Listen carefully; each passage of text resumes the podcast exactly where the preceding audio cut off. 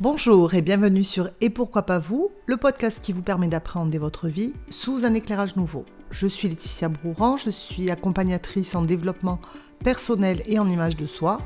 Et pourquoi pas vous est un podcast que je publie une semaine sur deux et dans lequel je partage avec vous mon expérience ou mon expertise sur des événements de la vie et les répercussions que cela peut avoir sur notre propre personne.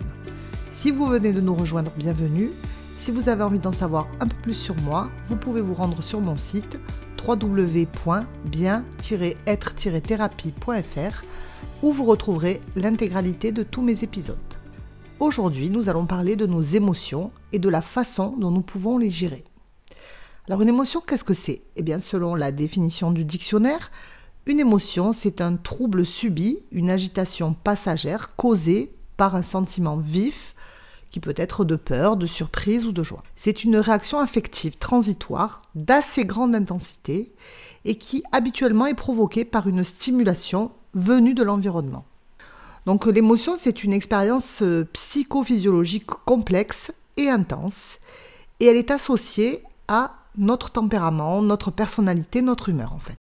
C'est pour ça que les émotions qui découlent euh, de troubles subis peuvent être positives ou négatives. Parce que notre cerveau est construit de telle façon qu'il anticipe les scénarios catastrophes en fait. Il a des pensées anticipatoires qui vont très souvent nous bloquer, voire nous paralyser. Alors c'est au philosophe René Descartes que l'on doit le premier traité sur les émotions. Dans son traité justement Les passions de l'âme, il a identifié six émotions simples l'admiration, l'amour, la haine, le désir, la joie et la tristesse. Et les émotions face à une situation, eh bien, ce sont des réactions psychologiques mais aussi physiques.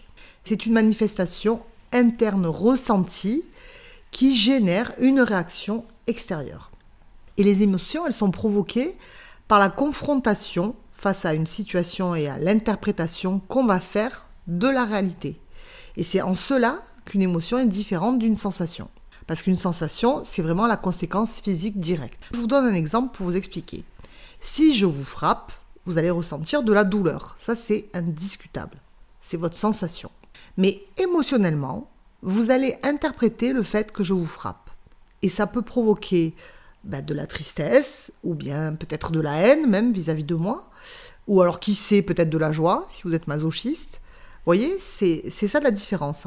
Et c'est ça qui est intéressant, c'est la complexité des émotions, parce que c'est quelque chose de très personnel. Comme je vous le disais, deux personnes différentes vont vivre un même événement soudain, mais ça ne va pas provoquer euh, les mêmes émotions chez chacune de ces personnes. c'est vraiment lié à leur personnalité, leur humeur, leur tempérament. Prenons l'exemple de l'amour. L'amour, ça peut provoquer beaucoup de joie, ou bien alors ça peut faire très peur aussi. Et là aussi, c'est ça qui est intéressant. C'est que si vous prenez conscience de ça, du fait que les situations provoquent des émotions, et que ces émotions, elles peuvent être différentes en fonction des personnes, eh bien ça peut vous aider dans les relations que vous allez tisser avec les autres. Vous voyez, ça peut ouvrir finalement à discussion. Qu'est-ce que tu ressens émotionnellement? Et ça peut ouvrir un dialogue et ça peut vraiment permettre de parler du coup, de tisser un lien avec, euh, avec les autres. Parce que dans notre quotidien, la normalité, c'est trois quarts de pensée négative pour un quart de pensée positive seulement. Et ça, je pense que ça ne vous surprend pas, parce que je pense que vous avez déjà tous vécu euh, cet épisode où vous devez participer à un événement, et euh, ou alors vous allez commencer à y penser, à y repenser, ça, il va surgir une forme d'angoisse. vous allez vous faire tout un film qui va être bien sûr très négatif, en pensant que ça va très mal se passer. Et en fait, au final, euh, bah, ça se passe super bien. Et dans cet exemple que je viens de vous citer, votre cerveau, vos peurs vous conditionnent. C'est-à-dire que, à force d'anticiper un scénario angoissant, vous allez pratiquer l'évitement. Vous envoyez un signal à votre cerveau en lui disant n'y va pas, ne le fais pas. Alors, bien sûr, ce n'est pas grave d'avoir peur. Hein. Les peurs, ça a une fonction. La fonction, c'est de nous protéger à la base. Mais il faut faire une différence entre la protection que ça peut nous, nous apporter et l'envahissement que ça peut avoir. C'est-à-dire il ne faut pas laisser les peurs nous envahir. Il ne faut pas que ça nous envahisse au point de nous immobiliser, de nous scléroser en fait, de nous empêcher d'avancer, de faire doser. Les peurs, on ne peut pas les empêcher d'exister. Mais il faut vous questionner lorsque ça vous arrive et vous donner le choix.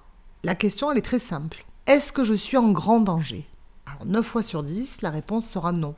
Et donc vous avez un moyen de ne pas toujours croire vos pensées. Ce moyen, il est très simple. C'est que vos pensées, elles ne sont pas divinatoires.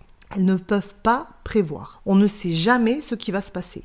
Donc, laissez-vous le choix. Vous verrez bien en fait. Laissez-vous vivre l'expérience et vous verrez que si vous pratiquez ce mode de pensée, vous allez être fier de vous en fait. Vous allez vous remplir d'estime de vous. Vous allez augmenter votre jauge d'estime de vous. Et c'est comme un cercle vicieux inversé en fait, mais en mode positif. En plus, si vous n'avez pas d'attente, si vous n'avez pas de scénario catastrophe, eh vous allez voir que vous allez recevoir énormément de positif. Vous savez, on oscille, on est fait comme ça en fait. On oscille toujours entre le cœur et la raison.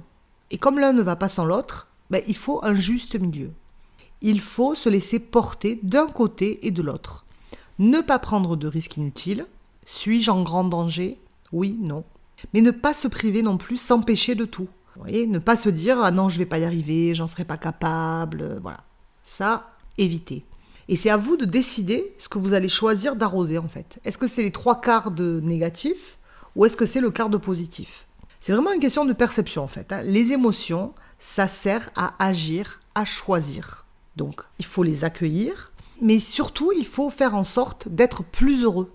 Il y a une étude américaine qui a démontré que ce qui rend le plus heureux les gens, c'est la qualité du lien avec les autres. Le fameux lien social. Le fameux lien social qui, je vous l'accorde, avec la pandémie que, nous vivons, que nous avons vécu, le confinement, etc., ben ce lien social, il a été bien mis à rude épreuve.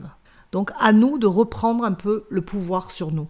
Une fois que vous avez compris un peu le process de votre cerveau face aux émotions qui vous assaillent, vous pouvez donc décider de reprendre la main sur ça. C'est très simple, hein, je vous l'ai expliqué. Vous questionnez, suis-je en grand danger ou pas? Non, je ne suis pas en grand danger, donc je peux m'autoriser, me, laisser porter à y aller, me dire sans arrière-pensée, vierge de toute pensée négative, j'ouvre le champ du possible, advienne que pourra. Soyez aussi indulgent avec vous-même. Acceptez-vous tel que vous êtes. Prenez soin de vous, faites-vous du bien, côtoyez des gens positifs. Si vos pensées négatives sont envahissantes, elles vont être bloquantes. Donc c'est vous qui avez le pouvoir sur vous. Alors surtout, n'hésitez pas à l'utiliser à bon escient. Tout le monde en est capable. Pourquoi pas vous? Je vous invite à laisser vos commentaires ou vos questions sur ma page Facebook ou sur ma chaîne YouTube. Et pourquoi pas vous? Ou si vous préférez, sur mon site www.bien-être-thérapie.fr. Je ne manquerai pas de vous répondre. N'hésitez pas à vous abonner, à me laisser un avis afin d'être notifié lors de l'apparition du nouvel épisode. Et si vous le souhaitez, vous pouvez aussi en parler autour de vous et partager ce podcast. Dans le prochain épisode, je vous parlerai du changement de vie. A très vite, je suis impatiente de vous retrouver.